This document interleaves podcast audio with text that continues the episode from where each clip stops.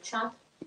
Bienvenidos a Conoce, Ama y Vive tu Fe. Este es el programa donde compartimos el Evangelio y profundizamos en las bellezas y riquezas de nuestra fe católica.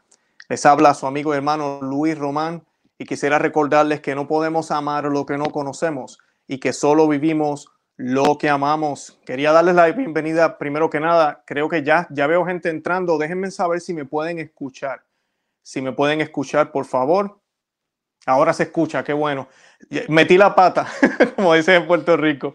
Uh, déjenle saber, compartan el enlace. El otro video lo vamos a borrar, el que salió mal del canal, y vamos a poner este enlace. Otra información que colocamos en el otro link o enlace. Les pido disculpas. Eh, le di al botón que no era y pues no, no se escuchaba el audio, así que les pido disculpas por eso. Eh, gracias por estar acá. Ya tenemos casi eh, ciento y pico, 200 personas ya conectándose.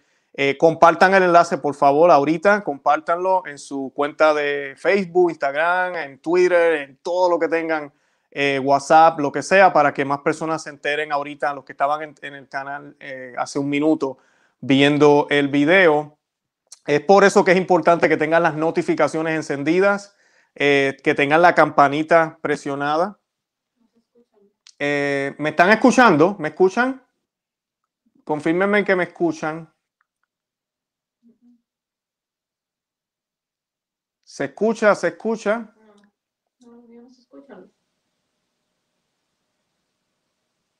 Sí, me dicen que sí. Eh, acá me están diciendo que no me escuchan. ¿Me escuchan? Sí, sí hay audio. Sí, sí se escucha. Sí se escucha. Disculpen, es que estoy acá eh, eh, asegurándome. Tienes que ir al canal y entrar al, nuevo video que no tiene. Si se oye, me escuchan en YouTube. Los que me están diciendo sí están en YouTube, me imagino, sí, y en Facebook. Ok, me escuchan. Perfecto. Eh, pues sí, como les venía diciendo, disculpen, me, metí las patas y pues presioné el botón que no era. Eso es lo malo a veces de hacer estas cosas así en vivo. Ah, pero nada, bendito sea Dios por eso. El Señor quiso que así fuera. Eh, si me preguntan qué rayos estaba hablando hace unos minutos, no me acuerdo.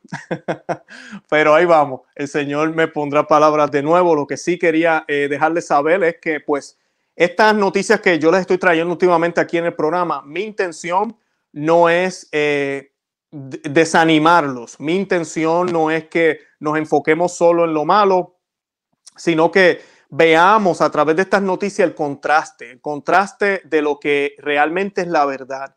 El Señor ha permitido estos tiempos, y yo se los he dicho muchísimas veces, no hay mejor momento para ser católico que ahora. ¿Por qué? Porque dentro de la iglesia hay confusión, dentro de la iglesia están pasando muchísimas cosas que a pesar de que en la iglesia habían crisis, a pesar de que en la iglesia han habido crisis, muchísimas, inclusive hubo un tiempo que hubieron tres papas, eh, nunca había habido lo que está pasando ahora en términos de doctrina. En términos de doctrina, ¿en qué sentido? Pues en el pasado habían problemas con definiciones. Hoy en día hay un problema desde el púlpito, entrando una agenda que quieren cambiar básicamente o han cambiado muchísimas cosas de nuestro catolicismo. Entonces, los que estamos hablando la verdad, los que estamos diciendo lo que realmente es, somos los malos, somos los, dirían los radicales, nos están llamando terroristas, nos están llamando sismáticos, nos están llamando no sé por qué antipapa, nos están diciendo de cuánta cosa hay cuando realmente no lo somos. Al contrario, amamos al Papa Francisco, amamos a la Iglesia Católica, amamos los sacramentos, amamos todo lo que aprendimos desde pequeño. Entonces, cuando vemos que de, de, pequeño nos decían una cosa y ahora de grande nos dicen otra, aquí hay algo raro, aquí hay algo mal. Y yo sé que muchos de los que me escuchan, personas que tal vez son más adultas que yo, saben de qué yo estoy hablando porque lo notaron también cuando eran más jóvenes y jóvenes como, menores que yo, ¿verdad? Lo están comenzando a notar. Y pues en, esa es la situación en la que estamos. Ahorita, aquí en los Estados Unidos y en muchos lugares, tenemos gobernantes católicos, autoproclamados, y no quiero decir autoproclamados porque son bautizados, pero tenemos gobernantes, tenemos legisladores, tenemos representantes católicos que lamentablemente no viven su fe, no la están viviendo y no tan solo que no la vivan, porque una cosa es un mal católico, un católico que no lee la Biblia, un católico que, qué sé yo, que comete pecados, que no hace lo que tiene que hacer. Pero peor que eso es el católico que no hace lo que tiene que hacer y va y le dice a todo el mundo, yo soy un buen católico. De esta forma es que deberíamos ser. Y ahí hay un grave problema. Y de esa es la noticia que yo les voy a traer hoy. Porque hoy tenemos a la portavoz eh, eh, congresista eh, muy exitosa en términos políticos, Nancy Pelosi, que lleva muchísimo tiempo en política. Y ella le estuvo en una entrevista con Hillary Clinton, la que, la que fue primera dama, la que fue candidata para la presidencia y perdió contra Donald Trump, que si algo pasó buenísimo con Trump fue eso, ¿verdad? Que le hubiese ganado a ella. Y pues tuvieron una entrevista ya dos, para los que no saben, Hillary Clinton tiene un podcast y pues en ese podcast, eh, Nancy Pelosi hizo unos comentarios, unos comentarios que eh, eh, me afectaron, le afectan a mucho lo que dice. Hay algunas cositas que, créanlo o no, yo estoy de acuerdo con ella, ahorita van a ver por qué, pero hay otras que, que son horribles. Y uno se queda como que, wow, esto es una católica y ella le está hablando directamente, escuchen bien, a católicos. Cuando en la entrevista están hablando, le está hablando a católicos. O sea, que esto es una católica que defiende el derecho a elección o el, derecho a poder elegir si quieres un aborto, eh, que promueve toda esta agenda homosexual. Eh, ella está hablándole a las personas que ellas, eh, de lo que debería ser un, cómo debería ser un católico. Así, así de sencillo. Así de sencillo. Lo triste de esto es que hay líderes que en la iglesia que apoyan este tipo de catolicismo. Eh, yo hablaba con mi esposa hace un minuto, es increíble ver cómo ahorita Joe Biden, el presidente de aquí, la prensa está alabando que es católico. Sí, amiga y amigo que me escucha, la prensa está alabando que él es un católico y lo enseñaron el domingo en videos y en cosas. Es católico, es católico. Ya, en cambio, hace unos meses teníamos a la jueza Amy Comer Barrett, la nueva jueza que nombraron, católica, a quien le acusaron de por ser católica no estaba apta, no podía hacer el trabajo, que lo que ella vivía, ¿verdad? El dogma que se notaba en ella era un problema. Entonces, ¿cómo es posible que la misma gente renieguen de uno por ser católico, pero están contentos con el otro por ser católico? Pues es bien sencillo, porque lamentablemente vivimos tiempos ahora que tú puedes tener dos personas que son católicos y no viven la misma fe. Así de sencillo. Esos son los tiempos que estamos viviendo y está demasiado marcado. Siempre ha sido así, siempre han habido católicos, ¿verdad? Fríos, católicos tibios, católicos calientes, católicos buenos, malos, eso siempre lo ha habido. Pero como es ahora, es una cosa impresionante. Entonces tenemos a Joe Biden que representa ese catolicismo que el mundo sí quiere. Un catolicismo que no se mete en lo político. Un catolicismo que apoya toda esta agenda, pero yo todavía voy a misa. Y yo creo en Dios, soy un hombre de fe. Ese es el tipo de iglesia católica que el mundo necesita. Ese es el tipo de iglesia católica que lleva ya un tiempo, pero que ahora se está manifestando más. Porque entonces tenemos a este hombre que sigue clamándose católico y católico, un hombre que debería estar excomulgado porque ha casado parejas homosexuales, él ha hecho las bodas y no pasa nada. Ese es el tipo de situación que estamos viviendo ahora. Así que de eso es lo que vamos a estar hablando hoy. Yo les voy a compartir primero la noticia y luego vamos a hablar de eso un poco. Antes de comenzar, una vez más les pido, denle me gusta al video, compártanlo porque se nos cayó ahorita la señal en el otro. Bueno, no se nos cayó la señal. Luis Román eh, presionó el botón que no era y no teníamos audio. Así que les pido disculpas por eso. Y pues no es YouTube, que muchos sé que se estaban alarmando. YouTube ya, sí, nosotros sí estamos en la lista negra, eso no hay duda de eso, solo sé yo pero no, no fueron ellos los que intervinieron en la transmisión. Fui yo, apreté el botón que no era y pues por eso no había audio. Así que les pido que le den me gusta, que lo compartan, que le dejen a, otros, le dejen saber a otros que existimos y que comenten como ya están haciendo. De verdad que los amamos en el amor de Cristo, no tengan duda de eso. Y antes de comenzar vamos a hacer un Ave María para que sea la Santísima Virgen quien se manifieste hoy en este programa, eh, que sea a través de ella que el Espíritu Santo eh, hable a través de mis palabras que también el Espíritu Santo sea quien hable en los corazones de ustedes, no las mis palabras, sino las palabras del Señor, sean las que resuenen en los oídos de ustedes, de verdad que sí. Y esta oración la vamos a hacer in nomini Patri et Fili, Espíritu Santi. Amén. Ave María, gratia plena, Dominus tecum, benedicta tui mulieribus et benedictus frutus ventris tui, Jesus. Santa María, Mater Dei, ora pro nobis peccatoribus, nunca erora mortis nostre. Amén. Dios te salve María, llena eres de gracia, el Señor es contigo. Bendita tú eres entre todas las mujeres y bendito es el fruto de tu vientre Jesús. Santa María, Madre de Dios, ruega por nosotros pecadores, ahora y en la hora de nuestra muerte. Amén. En el nombre del Padre y del Hijo y del Espíritu Santo. Amén. Y yo voy a continuar con una lectura que yo creo que se relaciona muchísimo. Además de eso es lo que está, es la, la fiesta que estamos celebrando en el día de hoy. Y dice lo siguiente, en aquellos días, Saulo, que todavía respiraba amenazas y matanzas contra los discípulos del Señor, se presentó al príncipe de los sacerdotes y le pidió cartas para Damasco, dirigidas a las sinagogas, para traer preso a Jerusalén a cuantos hombres y mujeres hallase de esa religión. Caminando pues se acercaba ya a Damasco, cuando de repente lo envolvió un resplandor, una luz, una luz del cielo. Y cayendo en tierra oyó una voz que le decía, Saulo, Saulo, ¿por qué me persigues? Y él le respondió, ¿quién eres tú, Señor? Y el Señor le dijo, yo soy Jesús, a quien tú persigues. Dura cosa te es cociar contra el aguijón. Él entonces, temblando y despavorido, dijo, Señor, ¿qué quieres que haga? Y el Señor le respondió, levántate y entra en la ciudad donde se te dirá lo que has de hacer. Los que venían acompañándolo estaban asombrados oyendo la voz, pero sin ver a nadie. Se levantó Saulo del suelo y aunque tenía abiertos los ojos, nada veía.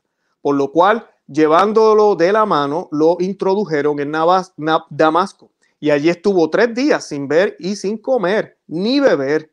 Había en Damasco un discípulo de Jesús llamado Ananías, el cual dijo, el, el cual el Señor le dijo en una visión, Ananías, y él le respondió, Aquí me tienes, Señor. Levántate, le dijo el Señor, y ve a la casa en la calle, en la calle llamada recta, y busca en casa de Judas a un hombre de Tarso llamado Saulo, que ahora está orando. Veía Saulo a un hombre llamado Ananías que entraba y le imponía las manos para hacerle recobrar la vista. Y replicó, Ananías, Señor, he oído decir a muchos que este hombre ha hecho grandes daños a tus santos en Jerusalén, y aún aquí está con poderes de los príncipes, de los sacerdotes, para aprender a todos los que invocan tu nombre. Ve a buscarlo, dijo el Señor, que es para mí un vaso de elección, para llevar mi nombre a todas las naciones y a los reyes y a los hijos de Israel. Y yo le haré ver cuántos trabajos habrá de padecer por mi nombre. Marchó pues Ananías y entró en la casa e imponiéndole las manos le dijo, Saulo, hermano, el Señor Jesús, que se te apareció en el camino que traías, me ha enviado para que recobres la vista y seas lleno del Espíritu Santo. Al momento cayeron de sus ojos unas, unas como escamas y recobró la vista y levantándose fue bautizado. Bendito sea Dios. Y quise compartirles esa lectura porque es la lectura de, de la misa del día de hoy. Pero además de eso, tiene que ver mucho con lo que estamos viviendo ahorita mismo, muchísimo. Porque en el catolicismo ahorita mismo, dentro de la Iglesia Católica, muchos de nosotros, siendo católicos, hemos perseguido y tal vez estamos persiguiendo a Cristo con nuestras malas acciones, con nuestra falsa religión que pensamos que es la verdadera. Y allá afuera hay muchos católicos. Yo sé que el extremo es Biden, es Nancy Pelosi. Yo sé que ellos son los extremos, pero créanme, hay muchas personas más, muchísimas más que tal vez tú y yo conocemos, que no viven un catolicismo verdadero. Tú y yo tenemos que tener mucho cuidado que no caigamos en eso también, porque no nos podemos creer los mejores, ¿verdad? Porque supuestamente tenemos una cosita bien aquí, una cosita bien allá. Nunca sabemos, por eso tenemos que pedirle al Señor la gracia y la fuerza para darnos cuenta. Y este señor, San Pablo, ¿verdad? Este santo, ¿verdad? Que a, a quien yo admiro muchísimo, él pensaba que él estaba haciendo lo correcto. Él estaba haciendo el trabajo de Dios, pensaba él. Él pensaba que él era un hombre devoto, como le llaman a Biden, ¿verdad? Un hombre que seguía su fe, un hombre que había encontrado en Dios muchísimas cosas y él estaba haciendo la labor de Dios. Y eso empezó a hacer, empezó a perseguir a estas personas que eran unos nuevos radicales en Jerusalén, que hablaban de un tal Jesús que había resucitado, un tal Jesús que supuestamente había dado la vida por nosotros, que es, aparentemente era el Mesías, a quien él conocía muy bien porque él había estudiado las escrituras. Él no lo podía creer, decía, yo tengo que hacer el trabajo de Dios. Y se fue a perseguirlos, se fue en contra de ellos, se fue a favor de los que la tenían realmente mal. Y el Señor lo tumba. Así a ti, a mí nos, nos ha tumbado muchísimas veces, múltiples veces, porque nosotros no somos tan buenos como San Pablo. Con una sola vez San Pablo entendió, tú y yo, el Señor nos ha tumbado cientos de veces y no acabamos de entender muchas veces. Pero tenemos que orarle al Señor porque estos políticos que están ahorita en el poder, que se llaman católicos, necesitan caer, necesitan ser tumbados. Y no estoy hablando del poder, de su poder como tal, de presidente o de senador o congresista, no, sino esa mentalidad falsa que tienen, que piensan que viven un catolicismo. Entonces, lamentablemente, no hay obispos que hablen, aunque a veces, de vez en cuando, como en la época de San Atanasio, que eran unos poquitos que salían hablando. Y esta semana el arzobispo Cordilione, se llama él, Cordilione hizo unas expresiones muy fuertes en contra de Pelosi. Y yo le aplaudo aquí públicamente a, este arzobispo y necesitamos más arzobispos como él. Un hombre que ha decidido salir y dejarle saber a Pelosi que está completamente equivocada, que lo que ella está viviendo no es la fe católica, que no es la fe verdadera, que no es lo que la iglesia enseña. No sé si ustedes recuerdan, pero cuando estaban cayendo las estatuas aquí en los Estados Unidos, él fue el arzobispo que fue a donde estaba la, la imagen de San Junípero Serra y fue, hizo un exorcismo. No fue a hacer una bendición, ni fue allí a decir, miren, este, qué malo lo que pasó aquí, pobrecito, hagamos un Padre Nuestro de María, un gloria y nos vamos. No, él fue a hacer un exorcismo, un exorcismo. Y cuando le preguntaron qué había pasado, por qué él está haciendo un exorcismo, él dijo porque lo que había pasado allí había sido un acto de blasfemia, había sido un ataque directo a Dios. Esa es la manera espiritual y católica que nosotros debemos tener de ver las cosas que están sucediendo ahorita, de entender que el aborto no es solamente una cirugía que es grave, que mataron un niño y ya, que son sacrificios a demonios y que la sangre de esos niños clama a Dios que está en el cielo y que por eso ahorita mismo nosotros aquí en los Estados Unidos y en el mundo entero muchos países están experimentando muchísimas cosas que no son buenas debido al pecado grave del aborto. Eso debemos entenderlo. Y que por más que digamos y pidamos, Señor, llévate esta pandemia o llévate los problemas, danos más trabajo hasta que no cambiemos como nación, eso no va a pasar. No puede pasar porque Dios quiere que pase. Dios nos quiere ayudar. Pero ¿cómo rayo nos va a ayudar si somos la nación de lujuria, la nación del aborto, la nación de la sodomía. ¿Cómo rayos vamos a pretender que Dios nos proteja de todos esos males? Tú y yo, si somos fieles al Señor, el Señor nos va a proteger, pero posiblemente nos van a tocar pasar muchísimas cosas difíciles que tal vez no debieron haber pasado por culpa del pecado que tenemos como nación. Por eso tu trabajo y mi trabajo es obedecer el mandato de Cristo, que fue ir todas las naciones, predicar el Evangelio a todos y bautizarlos en el nombre del Padre, del Hijo y del Espíritu Santo. Esa fue una orden, no una sugerencia. Y lo que dijo Nancy Pelosi esta semana, para que vean lo que ella se puso a decir, bastante grave, ella dijo lo siguiente, ella dijo en esta entrevista, cuando tomas la codicia de quienes quieren reducir sus impuestos, tienes probablemente un pequeño número de votantes, pero un número. Luego, cuando ves el tema del aborto, mucha de esta gente es gente buena, solo es una perspectiva, pero estaban dispuestos a tirar a la basura toda la democracia, río abajo, solo por ese tema. Pelosi dijo que el apoyo a Trump de parte de votantes pro vida y religiosos es un asunto que le da mucha pena como católica.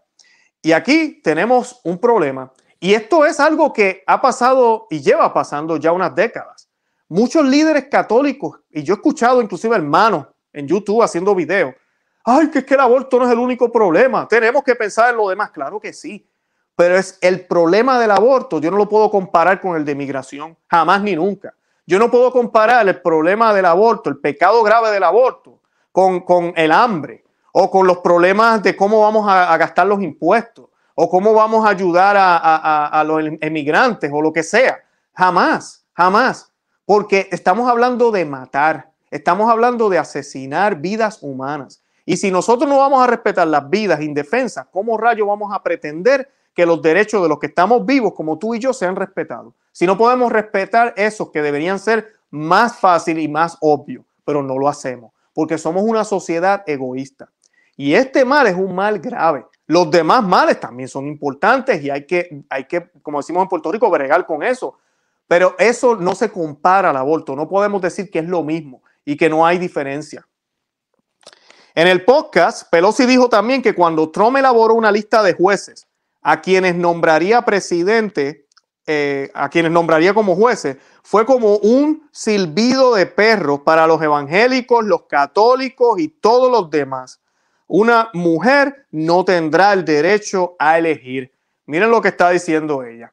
O sea, básicamente que nosotros somos como perritos, que porque Trump hizo unas promesas que las cumplió, gracias a Dios, a pesar de que no podemos confiar en esto, hemos visto que la Corte Suprema de esos nombramientos inclusive definió la, definición de la palabra sexo. Y ahí tenemos tres jueces católicos y la definieron muy mal. Lamentablemente, eso pasó unos meses atrás. Y ahora Biden firmó una ley también de eso, hablaremos en otro programa. Pero lamentablemente no podemos confiar en eso. Pero también han probado muchas leyes y han defendido los derechos religiosos de los católicos y de otras religiones también. Pero han estado ahí gracias a eso. Y eso Pelosi lo está criticando. Es increíble. Y nos hace pensar a nosotros como si nosotros fuéramos unos eh, vendidos, que nos dejamos llevar por cualquier cosa. Es triste. Y esto es una católica, no nos olvidemos quién está hablando aquí, una católica. Ella continúa en este podcast de, de la expresidenta Clinton, ¿verdad? Clinton le respondió, dijo que una de las terribles ironías de la postura provida fue el descenso en la tasa del aborto durante el mandato de presidentes demócratas. La ex senadora dijo que con la educada anticoncepción, educación y la conversión libre de estigmas, los números pueden seguir bajando. Entonces, lo que es increíblemente triste es que aquellos que, en mi opinión y experiencia, no ven este asunto como prioridad han causado estos asuntos y preocupaciones legítimos. Y sí, y sí, el entendimiento de la fe para obtener y usar el poder, prosiguió Clinton. Y pues ellos tratan de excusar, porque esto es lo que hablan los demócratas muchísimo si tenemos una sociedad que practica el sexo seguro, vamos a tener menos abortos. Y ese tipo de cosas las promueven católicos. Y ahorita vamos a hablar un poco de, algo que voy a, voy a, estar hablando sobre eso, de la hipocresía que hay a veces entre providas también.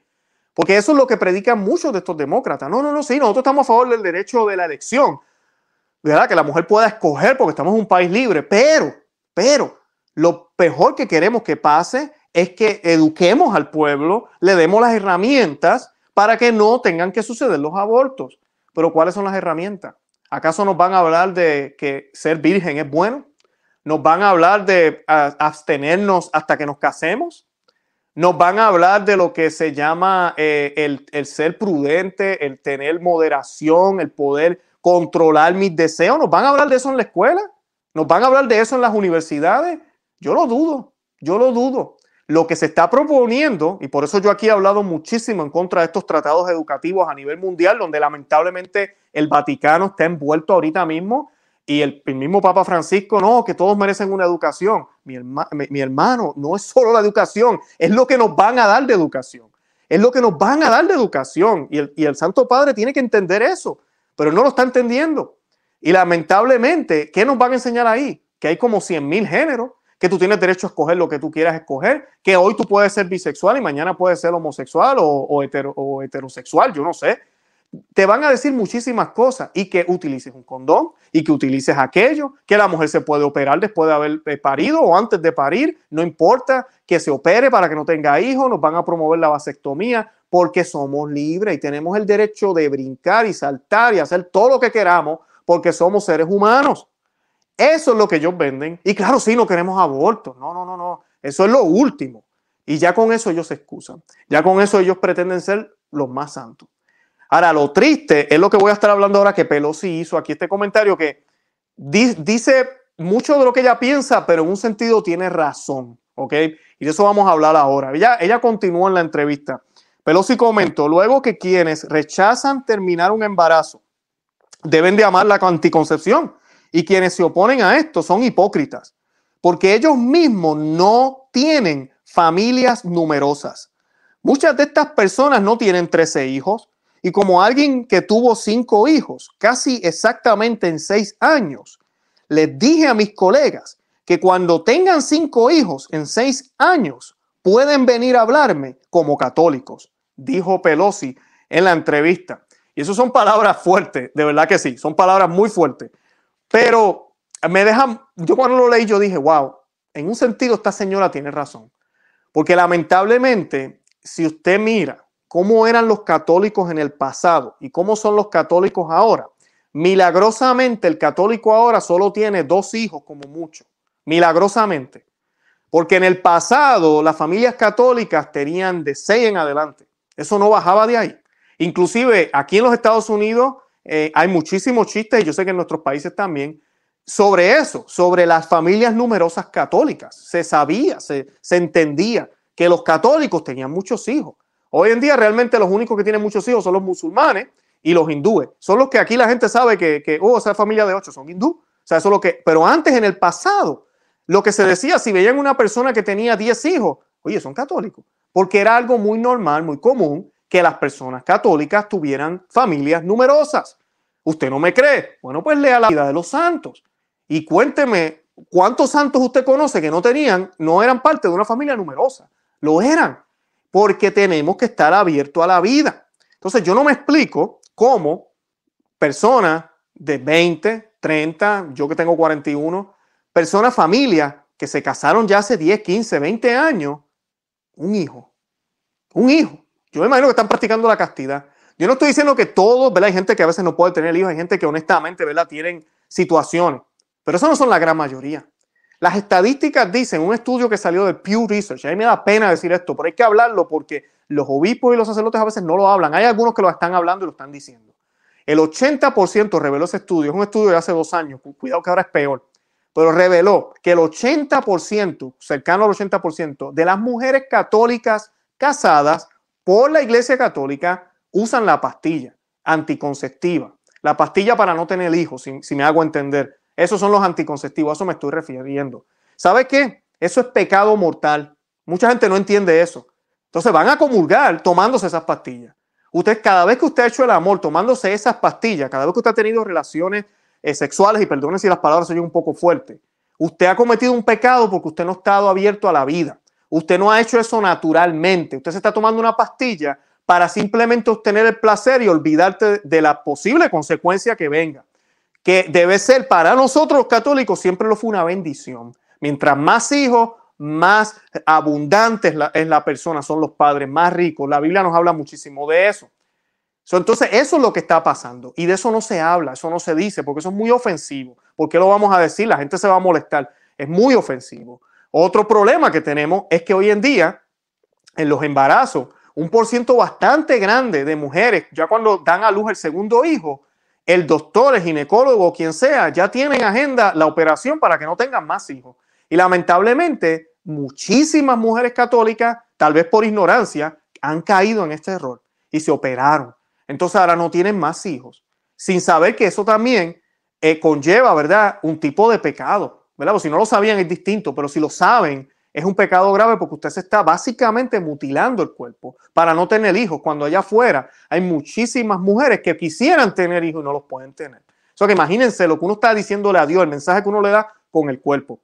Yo sé que hay mujeres que están viendo el programa, yo sé que tal vez usted no sabía esto. Yo, no, yo haré un programa luego sobre estos temas más, más en, en detalle. Ojalá podamos hablar de la teología del cuerpo algún día y vamos a hablar un poco más de eso eh, la encíclica de Pablo VI, Humana Vitae, es por excelencia la más que muchos recomiendan sobre este tema. Búsquenla, léanla. Eh, habla muy claro sobre este tema y muchos papas de antaño también hablaron de este tema, pero los anticonceptivos, como son más modernos, ese es el documento que más peso tiene ahorita, ¿verdad? Papas de hace cinco, cinco siglos no tenían este problema. Y pues, léalo, léalo. Y yo lo único que le pido es que, mira, vaya, hable con un sacerdote, confiésese y deje de usar eso. Hable con su esposo. Hombres que me escuchan, si usted está diciendo a su mujer, tómese la pastilla porque no queremos tener más hijos, oiga, esto es un pecado grave. Usted es la cabeza de la familia. No puede hacer eso. Y se lo dice a alguien que estuvo ahí también. Yo lo hice. Yo le pedí a mi esposa que tomara pastillas ella las tomó también. No entendíamos muy bien. Cuando entendimos, cambiamos. Y ese es el punto. No es fácil. A veces somos soberbios. No es fácil. Alguien nos dice esto y que nos dicen, ah, Luis es un fanático. Luis está exagerando. Luis está yendo muy para allá. Eso es demasiado, ya eso no se ve de esa manera. Son tiempos diferentes. Yo no lo hago con esa intención. Cuando yo quiera tener hijos, yo me la dejo de tomar. O no, yo he escuchado a sacerdotes diciendo que se la pueden tomar. Pues mira, esos sacerdotes están errados. No es correcto. La Iglesia Católica siempre nos enseñó que para tener relaciones sexuales hay que estar abierto a la vida y hay que estar casado por la Iglesia Católica. Punto. Y hay que ser fiel y hay que, y hay que obedecer los mandatos de la Iglesia. Así de sencillo. Así de sencillo. Y pues lamentablemente el mundo nos ha cambiado eso. Entonces, ella está hablando de esto aquí, Pelosi, y tiene toda la razón, porque ¿cuántos providas no hay allá afuera que toman la pastilla? Uh, están en contra del aborto, pero no quieren tener seis hijos. Y me da gracias aquí porque ella sí tuvo cinco hijos en seis años. Cinco hijos en seis años. Eso dice mucho. ¿Qué pasó con ella que después no quiso tener más hijos? Yo no sé. Yo no puedo especular. Maybe no sé si un sacerdote le dio un mal consejo. O tal vez este catolicismo licuado que estamos viviendo ahora, entonces dijo, mira, no más, no más. Ahora sí me tomo la pastilla me opero. Yo no sé, estoy especulando porque yo realmente no sé si, e, si ella está operada o no, y eso no es el punto. Pero lo que ella está diciendo es cierto, muy cierto. Muchos defienden la vida, pero se toman las pastillas. Muchos defienden la vida, pero usan condones. Muchos defienden la vida, pero no quieren tener hijos. No quieren saber de eso. Y hay que tener mucho cuidado porque yo llegué a caer en esas excusas. Oh, pero es que el dinero. Oh, que es que no puedo. Cuidado con eso. El Señor siempre provee. Yo no estoy diciendo que tengamos 20 mil hijos sin, planificar bien las cosas. Pero mira, sí se puede. No pongamos pero a la, a la vida. No ponga la mejor manera, el mejor aporte que podemos hacer nosotros es teniendo varios hijos y educando a sus hijos en la fe católica. Ese es el mejor legado que podemos dejarle al mundo. Si todos hiciéramos eso, todos los católicos del mundo, forraríamos el mundo entero completo. Pero lamentablemente hemos dejado de tener hijos y si usted no sabía, el año pasado fue el primer año en la historia, primer año donde hay más musulmanes en el mundo que católicos. ¿Me escucharon? Hay más musulmanes en el mundo que católicos. Estoy hablando solo católicos. Hay más cristianos que musulmanes, eso sí, incluyendo a los católicos con los otros denominaciones cristianas. Eh, pero católicos somos menos por primera vez en la historia. ¿Saben por qué? No porque ellos evangelizan más, porque ellos tienen más hijos. Ellos tienen más hijos. Ellos sí tienen más hijos. Entonces, tenemos que, que analizar esto, tenemos que estudiarlo y tenemos que realmente darnos cuenta de que la iglesia necesita ser catequizada. Pelosi ahí tiene un punto. Ah, tú me criticas a mí porque apoyo estas leyes. Bueno, ven a criticarme cuando tú tengas cinco hijos en seis años. Es un punto. Ahora, eso no le da tampoco la validez por lo que ella hace. Yo no estoy excusándola pero ella tiene un punto ahí muy importante, muy importante. Es lo mismo que sucede con la vacuna. Con la vacuna es exactamente lo mismo. Está el pro vida allá afuera, pero mira, yo no me quiero morir, yo me tengo que poner la vacuna. Yo me la tengo que poner, ah, pero mira, la vacuna tiene sustancias aquí, allá. Bueno, esta no tiene, pero fue probada con, con eh, eh, células de fetos abortados. Ah, pero ese feto fue de hace tiempo. Bueno, tú no eres pro vida. Tú no eres pro vida. O sea, ¿dónde está, dónde está la coherencia. Si tú eres pro vida, pues tú no te pones la vacuna, punto. O sea, uno más uno es dos, no te la pones. Tiene conexión con el aborto, no me puedo poner la vacuna, se acabó. Así de sencillo. Pero tú sabes cuántos pro vidas hay allá afuera? Miles, miles que se han puesto la vacuna. Miles, miles. Porque para ellos es más importante dos o tres años más aquí que la vida eterna y que ser coherente con lo que ellos dicen. Entonces no realizan, porque esta es la realidad, que esas vacunas no existieran si no hubieran abortos. Así de sencillo, es triste decirlo, pero así es. ¿Por qué? Porque los científicos no han querido trabajar otros métodos, porque ya tienen estos métodos eh, en, la mesa para poderlos utilizar. Nosotros los católicos tenemos que exigirle a la comunidad científica, no, no más. Busquen otra forma de crear estas vacunas porque se puede, sin tener que utilizar aborto. Y, y, eso sí es que, otro, esto es otro tema para otro día, si es que necesitáramos la vacuna, porque honestamente yo no creo que eso sea tan necesario como nos están queriendo vender. ¿Ok? Así que la contradicción que tenemos es grandísima. Es grandísima y lo vemos todos los días. Entonces, por eso, por esa contradicción que hay dentro de la iglesia, como yo les he dicho ya muchísimas veces, la luz de Cristo se refleja en la iglesia, ilumina el mundo entero. La luz, es, la luz del mundo es Cristo, ¿verdad? Pero la iglesia es su cuerpo. Pero nosotros, los miembros de la iglesia, la hemos opacado. Entonces, por eso el mundo está como está. El mundo no se va a arreglar hasta que las cosas en la iglesia no se arreglen. Por eso es posible en el año 2021 tener un presidente con la foto del Papa Francisco en la oficina oval, declarándose una y otra vez católico, eh, firmando leyes abortivas. Y nadie dice nada en la iglesia y no ha sido excomulgado. Por eso es posible tener el gobernador de Nueva York aplaudiendo cuando firmaron que se podían abortar niños hasta los nueve meses. Un católico. Pero nadie dice nada. Por eso es posible. Y ellos pueden seguir yendo a misa. Por eso es posible que Nancy Pelosi también pueda asistir. Por eso es que tenemos todos estos políticos católicos que puedan hacer lo que les dé la gana. Es triste. Pero empieza desde abajo. Yo no le estoy diciendo la culpa solo a los obispos o al Papa o a quien sea. Es culpa de todos. Porque también nosotros tenemos que ser coherentes y no caer en estas prácticas, en anticonceptivos, en todo lo que ya mencioné, que no van con la vida, que van en contra de la doctrina católica. Así de sencillo. No es fácil, Jesucristo no dijo que iba a ser fácil. Así que tenemos que ponernos bien. Cuando sabemos estas verdades que nos dan en la cara y nos molestan y nos enojan, como uno dice, pero ¿qué qué? Que no puedo hacer esto más, pero yo, yo, yo personalmente, Luis Román, solía decir que Dios se puede, Dios está en todo, menos en la cama. En la cama mando yo. Así decía, este servidor que están viendo en la cámara era otra persona hace muchos años. Y yo decía eso. Yo como católico decía eso. Yo decía, Dios no se mete en mi cama. En mi cama mando yo. O sea que si yo quiero usar esto, usar aquello, hacerlo de esta forma, lo hago como él me dé la gana. Hasta que el Señor me tumba del caballo. Y me ha tumbado demasiadas veces porque yo no soy como San Pablo, como hablamos al principio. Los que no han visto el programa completo, después cuando salga el replay, les pido que vean el principio. San Pablo fue tumbado del caballo una sola vez y se hizo tremendo apóstol. A mí me han tumbado varias y posiblemente va a seguir tumbando más. Nos falta mucho por aprender. Y, tenemos que estar dispuestos no tan solo a que nos tumbe, sino a escuchar esa voz del Señor y aceptar ese consejo de Él, que muchas veces no es lo que nosotros queremos, muchísimas veces, pero tenemos que aceptarlo y pedirle a Dios por estas personas que no aceptan, por los que sabemos que públicamente le hacen mucho daño a la fe a la iglesia, para que ojalá acepten ese mensaje, cambien su vida y se conviertan, porque ese es nuestro trabajo, orar por todas estas personas que están envueltos en estas conductas que no son correctas.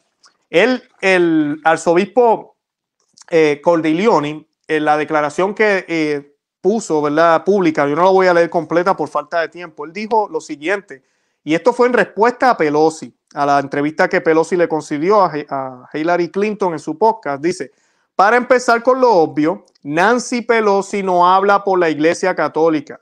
Ella habla como un líder gubernamental importante de alto nivel y como ciudadano privado. Y sobre la cuestión de igual dignidad de la vida humana en el útero, también habla contradicción por el derecho humano que la enseñanza católica ha definido constantemente durante dos mil años. Los cristianos siempre han entendido que el mandamiento no matarás se aplica a todos, eh, a todas las vidas, incluida la vida en el útero. Hacia fines del siglo I, carta de Bernadette declara, no matarás al niño procurando el aborto, ni tampoco lo destruirás después de nacer. 1875 años después, el Vaticano II afirmó la vida debe protegerse con el mayor cuidado desde el momento de la concepción. El aborto y el infanticidio son delitos abominables. Eh, luego continúa el arzobispo más abajo, eh, dijo, en mi experiencia los defensores de los niños no nacidos también trabajan diligentemente para estar al servicio en muchas de estas causas también.